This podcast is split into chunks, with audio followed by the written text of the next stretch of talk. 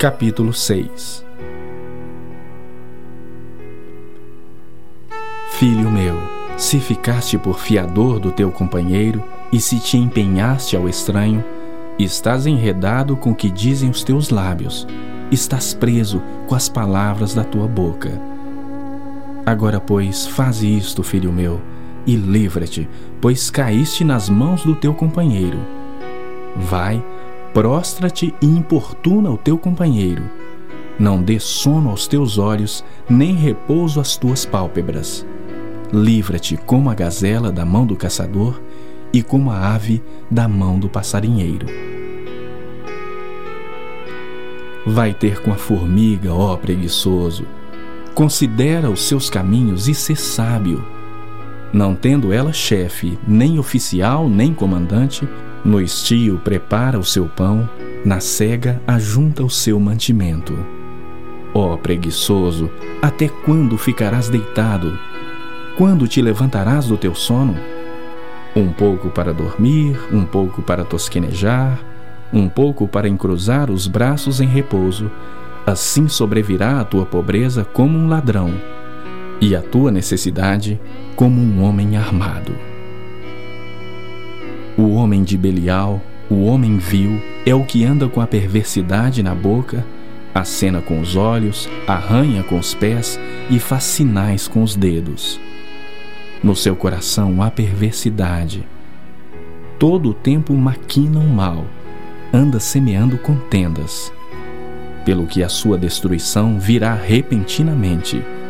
Subitamente será quebrantado sem que haja cura. Seis coisas o Senhor aborrece, e a sétima a sua alma abomina: olhos altivos, língua mentirosa, mãos que derramam sangue inocente, coração que trama projetos iníquos, pés que se apressam a correr para o mal, testemunha falsa que profere mentiras e o que semeia contendas entre irmãos. Filho meu, guarda o mandamento de teu pai e não deixes a instrução de tua mãe.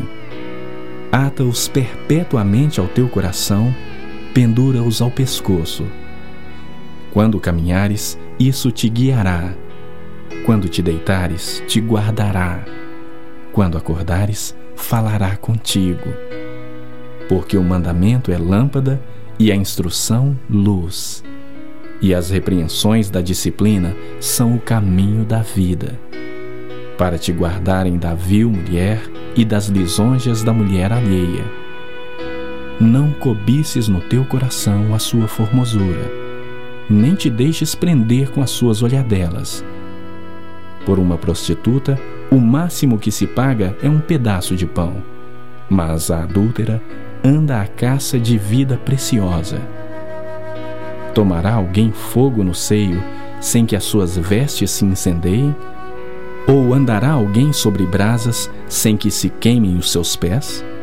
Assim será com que se chegar à mulher do seu próximo. Não ficará sem castigo todo aquele que a tocar. Não é certo que se despreza o ladrão quando furta para saciar-se tendo fome? Pois este, quando encontrado, pagará sete vezes tanto. Entregará todos os bens de sua casa. O que adultera com uma mulher está fora de si. Só mesmo quem quer arruinar-se é que pratica tal coisa. Achará açoites e infâmia, e o seu opróbrio nunca se apagará. Porque o ciúme excita o furor do marido, e não terá compaixão no dia da vingança. Não se contentará com o resgate, nem aceitará presentes, ainda que sejam muitos.